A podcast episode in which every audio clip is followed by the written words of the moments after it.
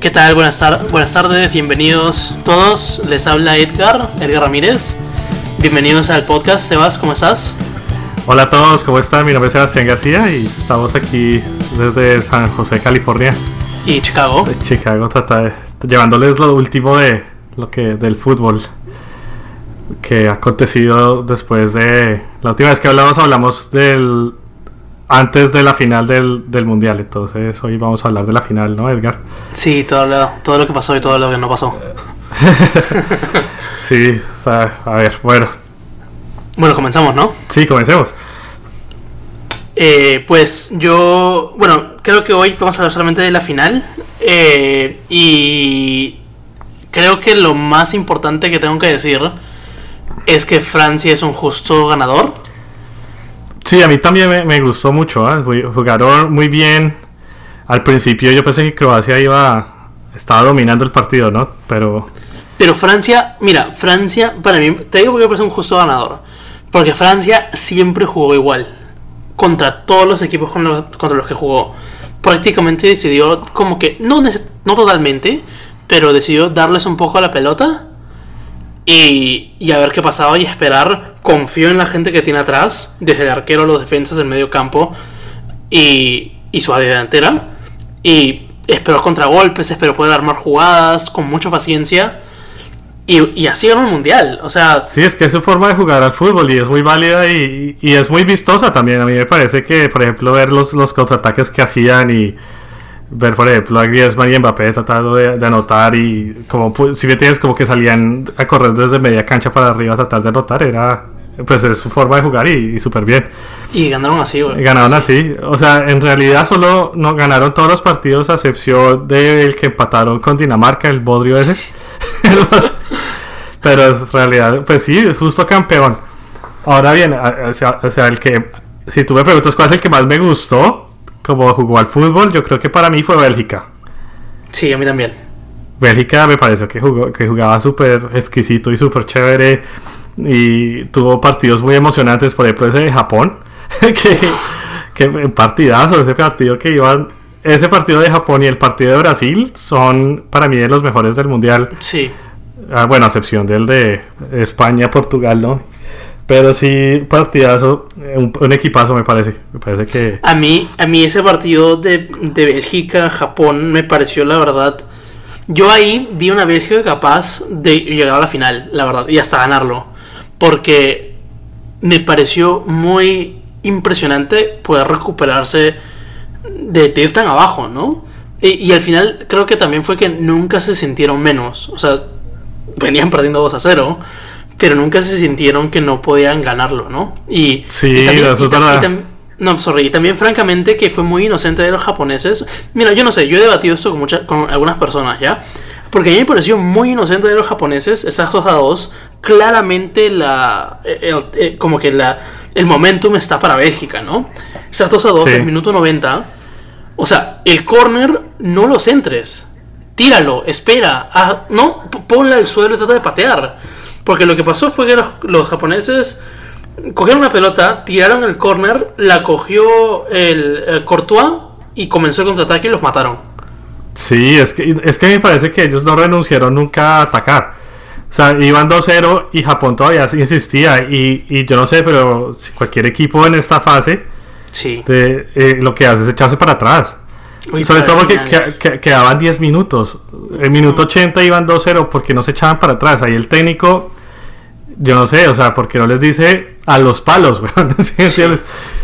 A defender, muchachos. A defender, pero, pero bueno, es un error de Japón. Japón igual jugó muy bien, o sea, llegó bien lejos y increíble que, que Japón llegara digamos, pusiera a Bélgica contra las cuerdas, ¿no? Y, y definitivamente lo hizo.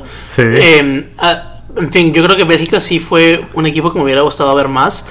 Mira, Inglaterra me gustó, pero no me sorprendió. Y la verdad es que muchos de sus jugadores me decepcionaron. Harry Kane es un crack, pero no. Mira, a mí más crack me pareció Lukaku, por ejemplo. Sí.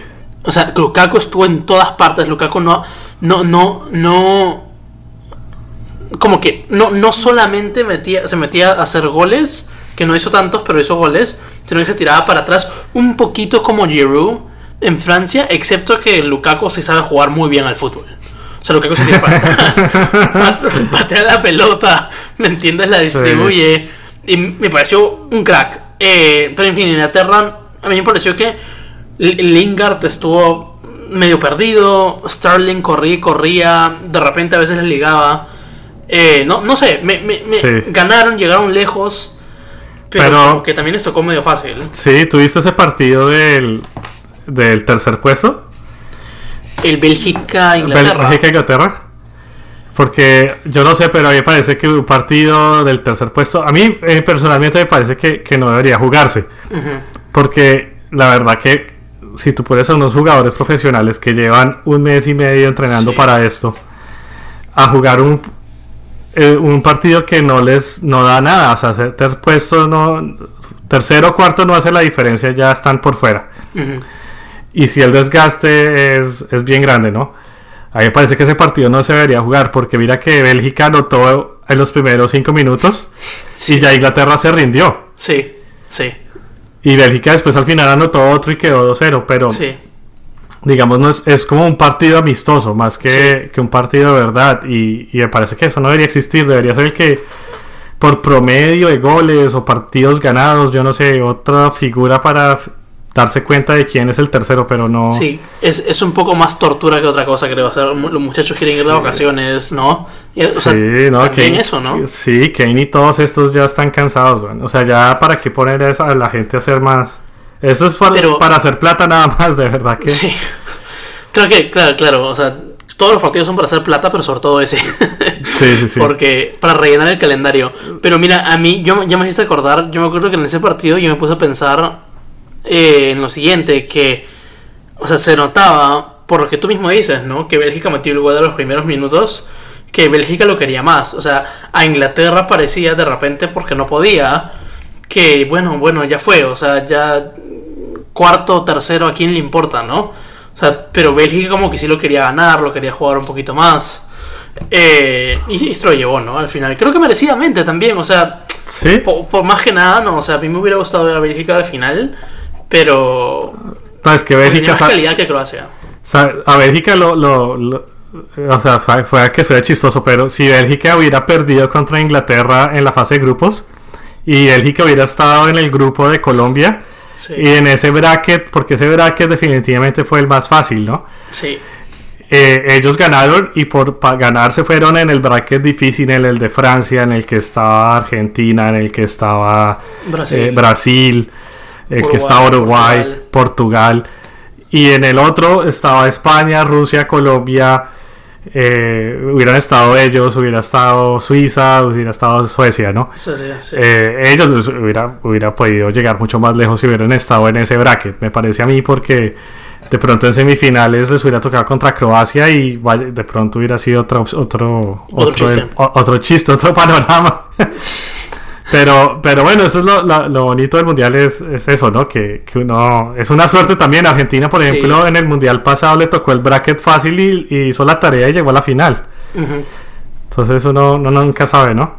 A mí, sí, yo no, no, no sé, o sea, a mí me, me gustó muchísimo este mundial. Me pareció, la verdad, el mundial con, con los partidos más memorables y, y, y, de buena manera memorables, porque el partido del mundial pasado que nadie nunca va a olvidar es el 7 a 1, ¿no? Pero, pero en este caso hubieron muchos partidos muy memorables que, que a mí, bueno, que, que, o sea, más que solo uno, y a mí me gustó mucho eso. La verdad fue un mundial bastante entretenido para todos, ¿eh? Sí, fue un mundial y me parece que los equipos le metieron la ficha a todos, eh, jugaron bien. Eh, bueno, digamos, obviamente lo que hablamos la, la, semana pasada, que no tenemos que hablarlo otra vez, pero los latinoamericanos quedaron un poquito en deuda. Pero en general, pues, pues fue un sí, fue un bien competitivo y, me, gustó ver equipos chiquitos que trataron de hacer una buena, una buena labor. Por ejemplo, Islandia.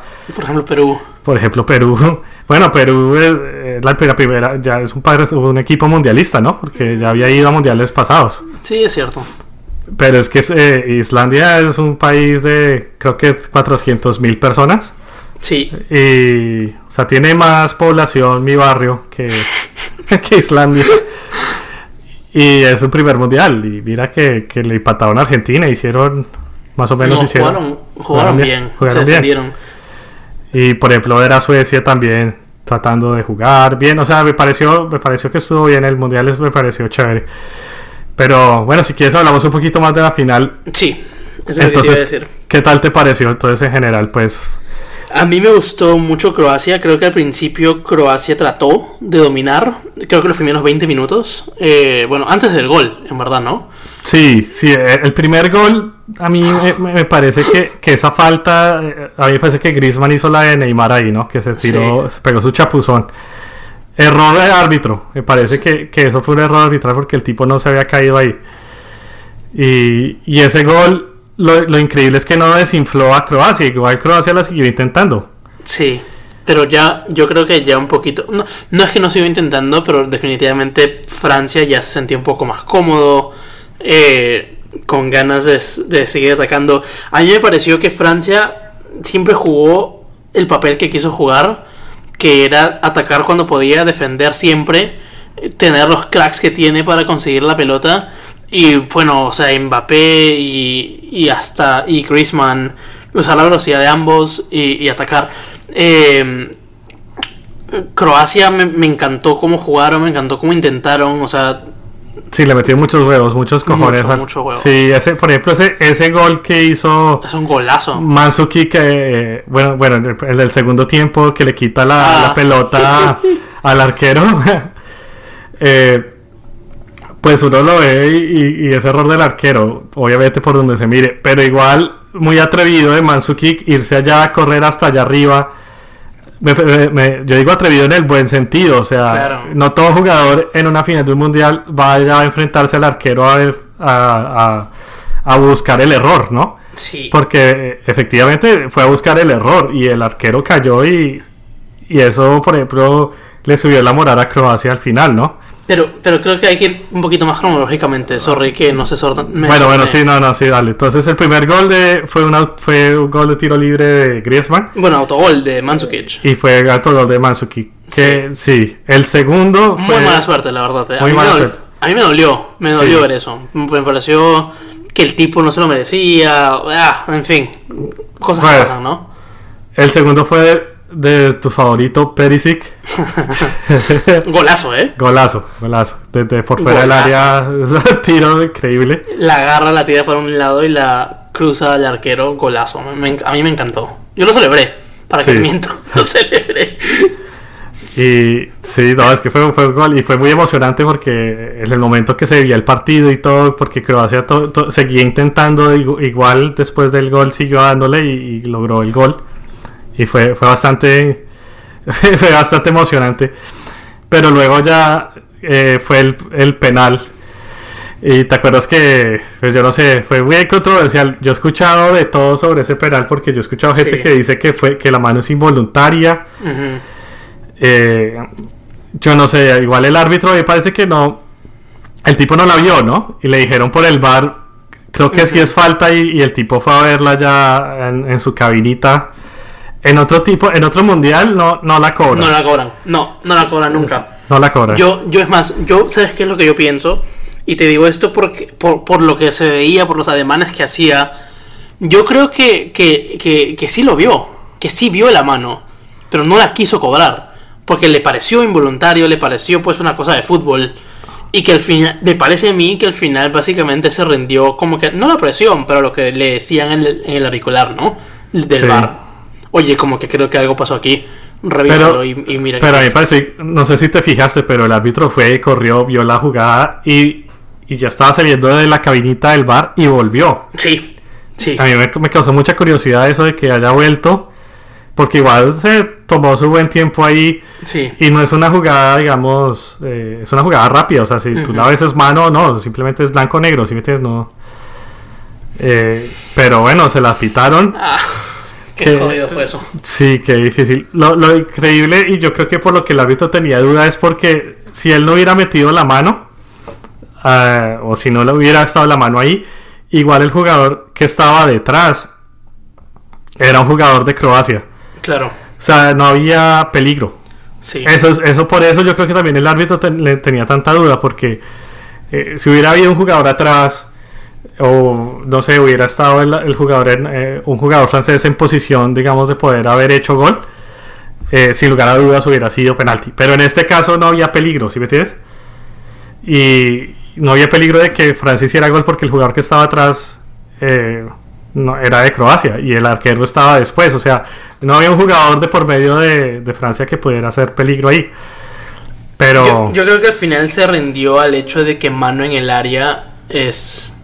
Es gol, es es, gol, gol es penal. penalti. Es Que gol. casi digo igual como un huevón Sí. también. sí. Sí, e- es penal. Y, y, y sí fue mano. O sea, yo vi la repetición y dije, puta, penal. Penal. Sí, sí, sí, Va a la repetición y dije, penal. Ah.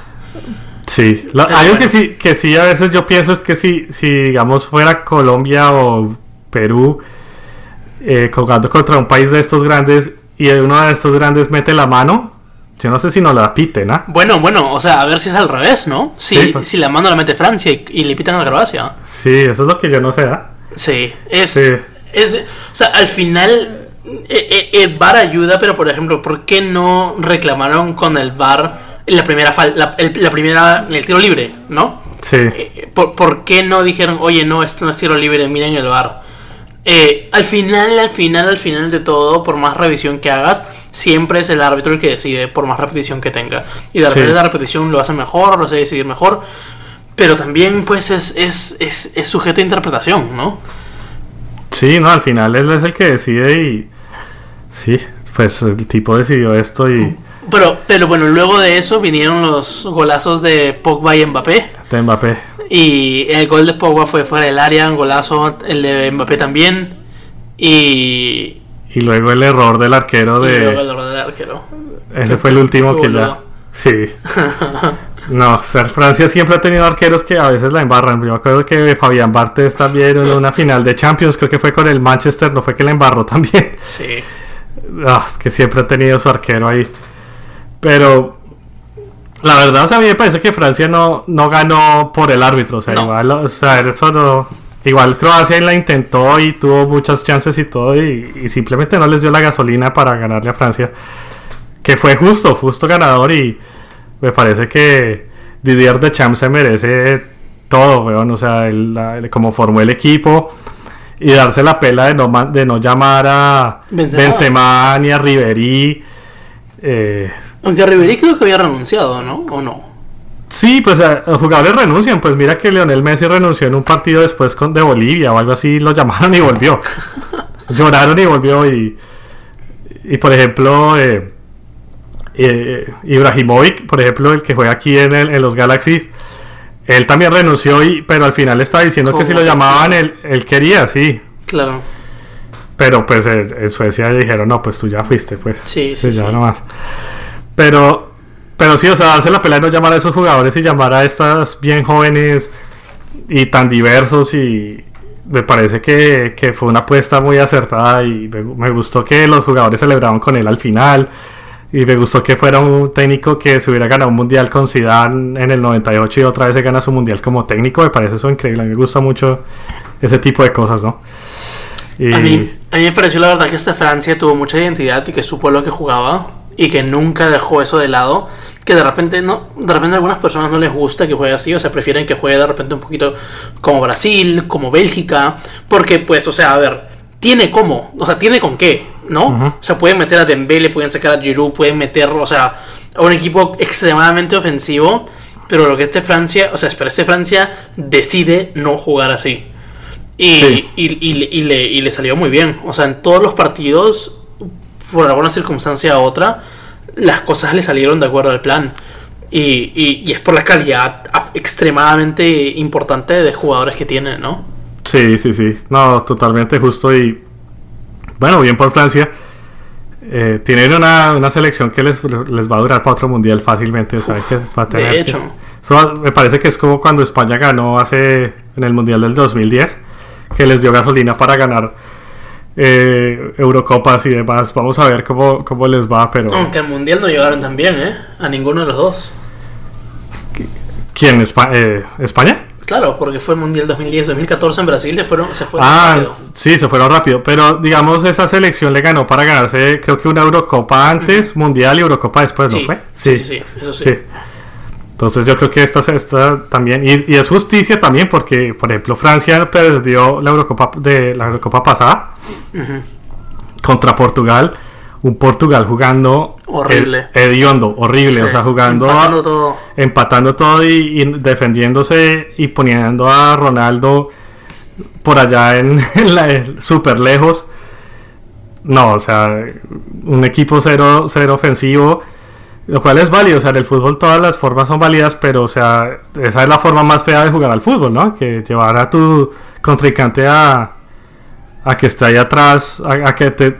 obligarlo a que te ataque y tú buscando el contraataque a toda hora.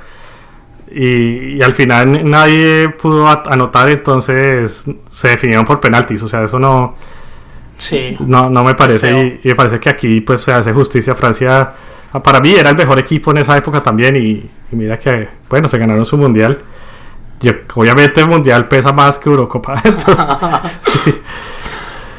eh, bueno, de Croacia, ¿qué decir? Yo creo que Croacia, mira, yo he hablado con muchísima gente sobre esto y yo creo que nadie en su sano juicio los tenía en la final. No, nadie, nadie, nadie. Es, que, es más, yo nadie conocía al técnico. O sea, No. ¿quién, quién conocía al técnico de, de Croacia antes de esto? Y, fue- la verdad es que fue impresionante lo que lograron. Eh, deben, deberían sentirse muy orgullosos. Mira, yo sé que mucha gente dice no, que la historia solo recuerda a los ganadores, pero eso es mentira. La historia recuerda a los que quieren recordar, a los que escriben, escriben historias, y Croacia escribió una historia muy bonita. Sí, en porque este to- todo el mundo se, acuerda del Brasil del 82, Sí. por ejemplo. Exacto. Entonces, O, sí, o o- de la, o, de la Holanda, o de la Holanda del 70 era, que no ganó el mundial, pero que era como que la naranja mecánica. Sí. O por ejemplo, sí, que, que más se acuerda la gente, yo no sé. Por ejemplo, del, del Brasil del 98 también, que de cierta manera la gente... 3-0. Que sí, que quedó... Yo no sé, hay, hay cosas que, que sí, la verdad no, hay cosas que, que la gente se va a acordar, además que es un país, pues sí, la- la- sí, la- para que la gente que no sepa mucho de historia, pero pues Croacia es, es básicamente un país joven, Eh, Croacia era parte de la antigua Yugoslavia. Y la, Yu- la Yugoslavia hasta el Mundial del 98 todavía tenía equipo. O sea, creo, creo que en, en el Mundial del 98 creo que fue Yugoslavia y Croacia al Mundial. Pero, digamos, Croacia es un país, poco, es joven, es un país que no tiene más de 40 años o 30 años. Y, y por eso mismo no ha ido a muchas copas del mundo como Croacia. Entonces es mucho mérito porque en, en su corta historia como país ya tiene una semifinal de mundial. El mundial del 98 que Francia le ganó esa vez. Y, y una final ahorita, 20 años después, que el mismo Francia le gana la final. Entonces, eh, Francia definitivamente es el coco de los croatas, ¿no? Sí, la bestia negra. La bestia negra. Eh, y, y bueno, también es un país que tuvo guerras, ¿no? Muchas guerras civiles, eh, en- eh, bueno, pa- por la separación de Yugoslavia. Y que, bueno, no sé, obviamente, de repente alguna gente ha escuchado como eh, Dejan Lovren tuvo que irse a vivir a Alemania cuando era chiquito porque eh, por la guerra. Y también, bueno, Modric, ¿no? Modric también, sí, Modric es re- Rakitic. re- refugiado de guerra. Sí, refugiado también. Creo que no fue Mario Mandzukic quien que también se tuvo que ir y fue a vivir a Alemania y vivió en un hotel. Todos, muchos de estos jugadores han sido, fueron Refugiados. afectados, refugiados, sí. Sí, y eso, es- y eso ayuda como que a poner también la vida en perspectiva, ¿no? O sea, como hay muchas personas que sufren por estas cosas alrededor de la historia y, y bueno, al final también, o sea, yo creo que para mí también fue muy bonito ver, o sea, todas esas historias de esos chicos croatas, ¿no? Como Modric, bueno, los que hemos mencionado, eh, todo lo que han tenido que pasar para poder llegar a una final de Copa del Mundo es algo absolutamente impresionante, ¿no? O sea, lo que hace la gente con oportunidad. Sí, sí, sí. Por el lado de Francia también, porque También, Francia- exacto. sí, hay ju- jugadores que son de ascendencia africana o incluso nacidos en África y les ha tocado muy difícil para en Francia, eh, pues es un país de, de inmigrantes, ¿no? Sí. Pero igual, o sea, mucha gente que viene de una familia que le, to- le tocó vivir cuestiones muy difíciles para poder llegar a Francia y, y bueno, y, ahí- ahorita imagínate cómo se debe sentir la familia, por ejemplo, de Mbappé, de Kanté, de un Titi. Sí. o sea, toda esta gente, eh, imagínate, un orgullo, weón. O sea, de verdad que debe ser increíble para ellos. Sí, definitivamente sí. O sea, Francia, mu- muchos de esos chicos eh, viven, no, no viven en la ciudad de París, o sea, bueno, no crecieron ahí. Eh, los, los que crecieron en París, cuando dicen que crecieron en París, se refieren muchas veces a, a las afueras de París.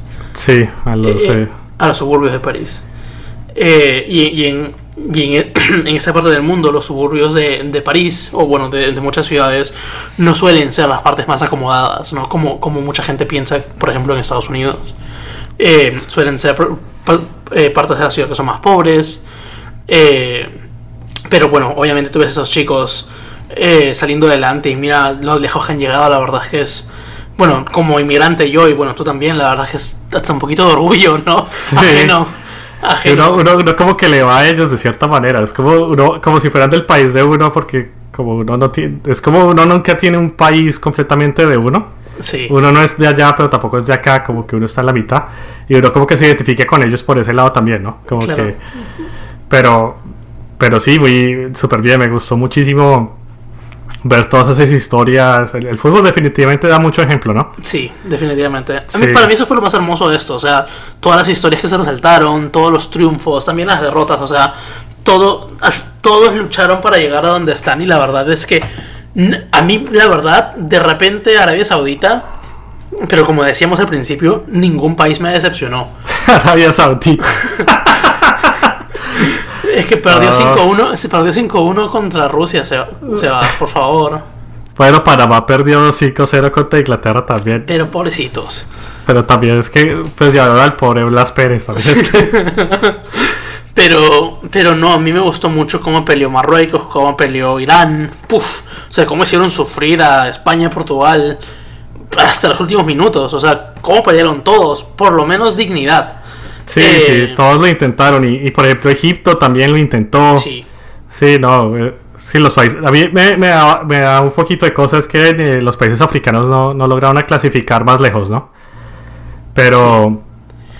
Pero Yo- bueno, yo creo que, que sí, todos se fueron con mucha fuerza a tratar de competir y fue bastante. fue bastante entretenido y, Bastante mucha competencia. O sea, no era, competencia. no era, a mí me pareció, la verdad es que no era tanto como fue antes. Yo me acuerdo antes del partido dije, uy, qué horrible esto. Pero tú decías que horrible y luego era en verdad era horrible, era aburridísimo. Sí, Yo sí, sí. vi un partido, ¿qué, qué partido fue? Que no me le daba mucha bola Marruecos, España, bueno, no, no me acuerdo, o sea, partidos más o menos así, eh, con un equipo que dije, uy, España le va a dar duro. Mentiras. Eh, España sufriendo al final, Portugal también, Uruguay.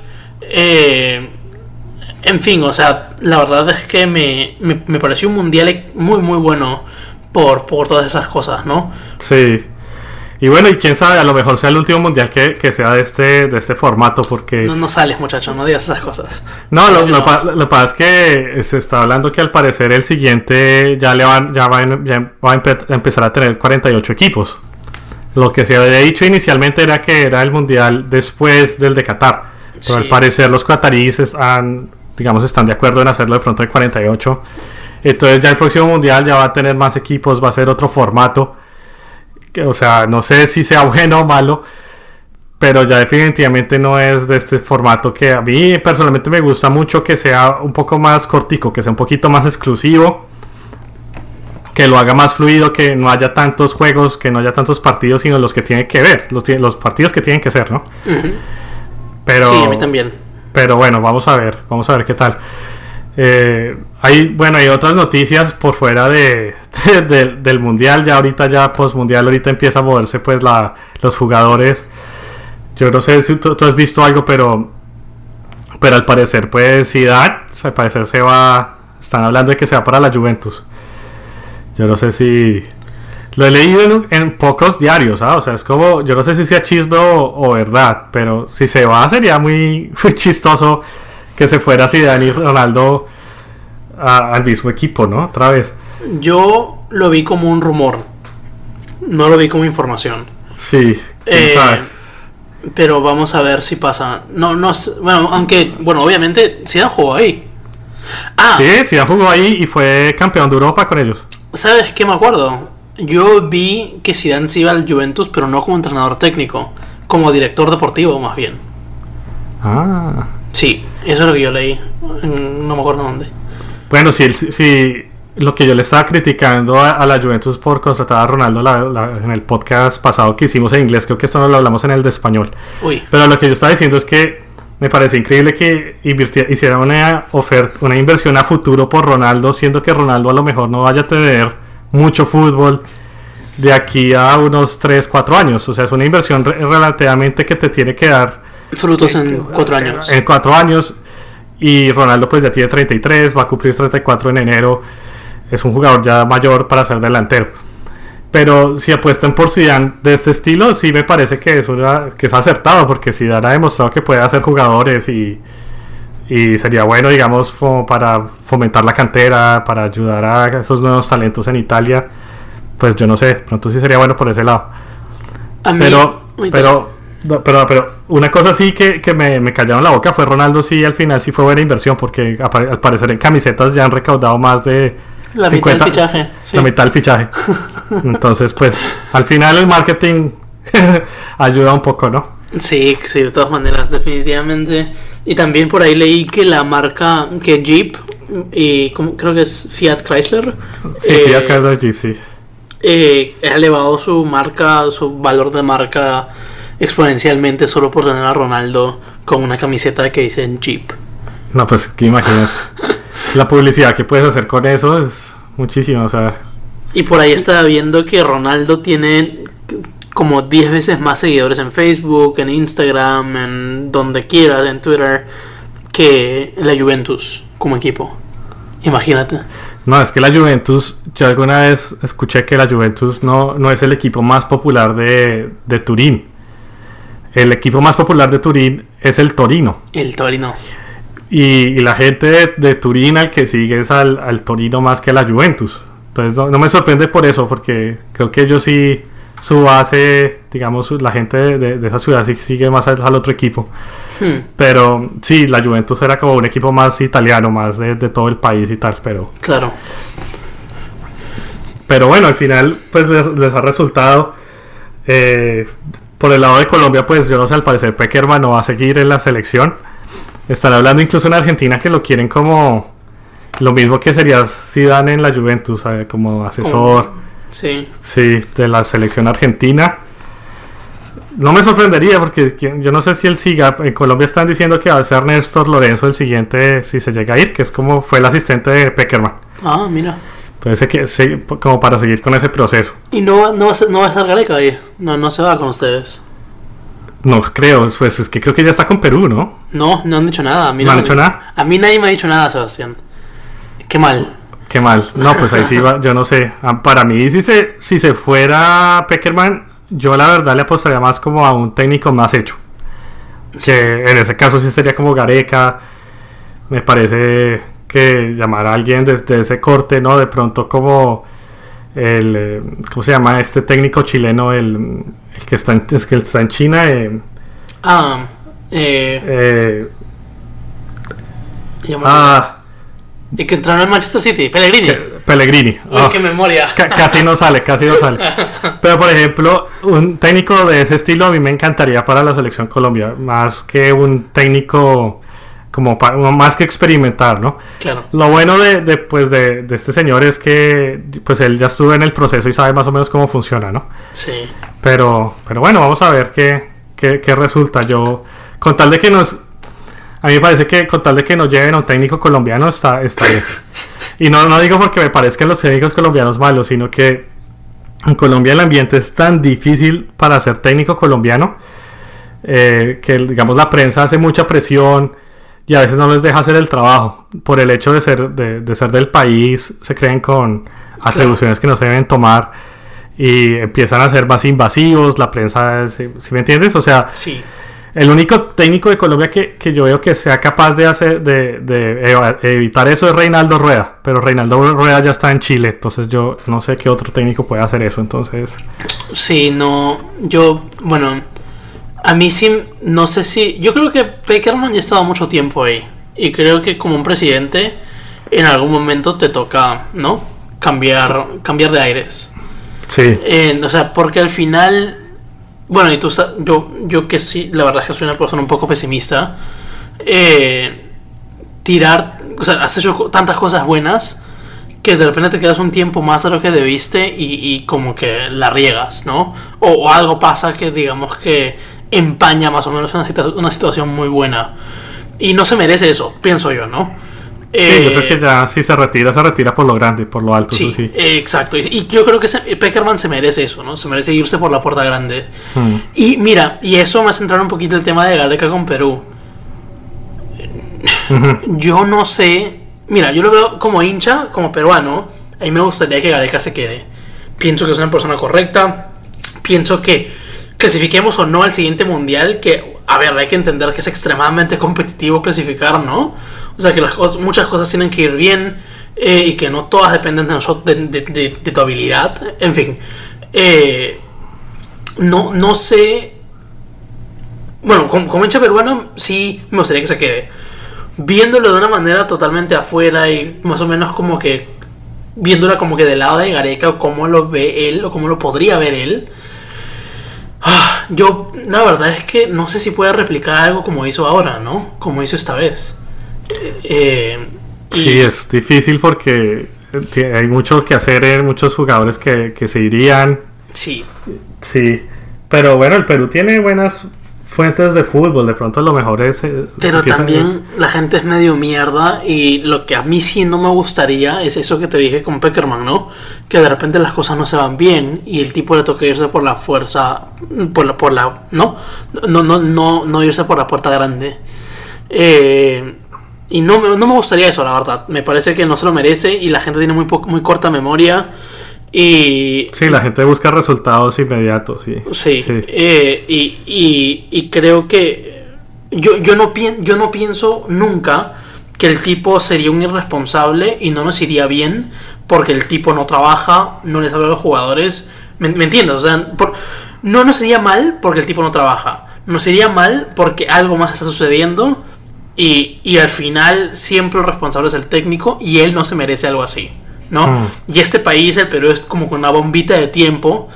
Eh, y, y, sí, o sea, no me gustaría verlo nunca en una, en una, situación como esta. Y yo la verdad es que creo que es por eso que, que el tipo no ha decidido a dónde ir, ¿no? No ha decidido seguir con Perú. Pienso. Sí, a lo, a lo mejor es eso. Es que hay veces los técnicos, digamos, ven el potencial de, de, que, bueno, se van estos jugadores, pero yo tengo estos, digamos, bajo la manga y puedo hacer proceso con estos de aquí adelante. Pero a veces no. Y por ejemplo, un caso que, que pasó hace poco, pues hace unos años fue Martino, que Martino fue técnico de Paraguay y Paraguay tenía un equipazo, ¿te acuerdas? Sí, sí me acuerdo. Y Paraguay incluso clasificó a mundiales con Martino y llegó lejos es más, le, le, hizo partido a España en esa España que se quedó campeona. Sí. El partido más difícil de España en ese, en ese mundial fue el de Paraguay. Uh -huh. Fue en contra de Paraguay. ¿Terminó 1-1 o 2-1? 2-1, ¿no? Creo. No creo que sí, creo, no me acuerdo. Creo que fue 2-1, pero creo que Paraguay los tuvo ahí. Creo que anotaron al final, una cuestión así súper luchada. Pero en un momento eh, tenían que. Él se le acababa el contrato y tenía que decidir si se quedaba o se iba y al final él decidió que se tenía que ir porque sencillamente no había no había material para, para, para seguir un equipo competitivo en Paraguay. Ya no había con qué, con qué otros jugadores hacer más. Entonces, bueno, el, el, eso, siempre los equipos técnicos tienen un montón de recursos para saber si, si pueden hacer más o no, ¿no? Eh, pero bueno, yo yo creo que hasta aquí con esto ya llegamos al final. Eh, muchas gracias a todos por escucharnos. Edgar, ¿tienes algo más que, que agregar? Eh, no, nada más que gracias a todos por, por, por escucharnos y estaremos eh, de nuevo la próxima semana con otro episodio. Gracias.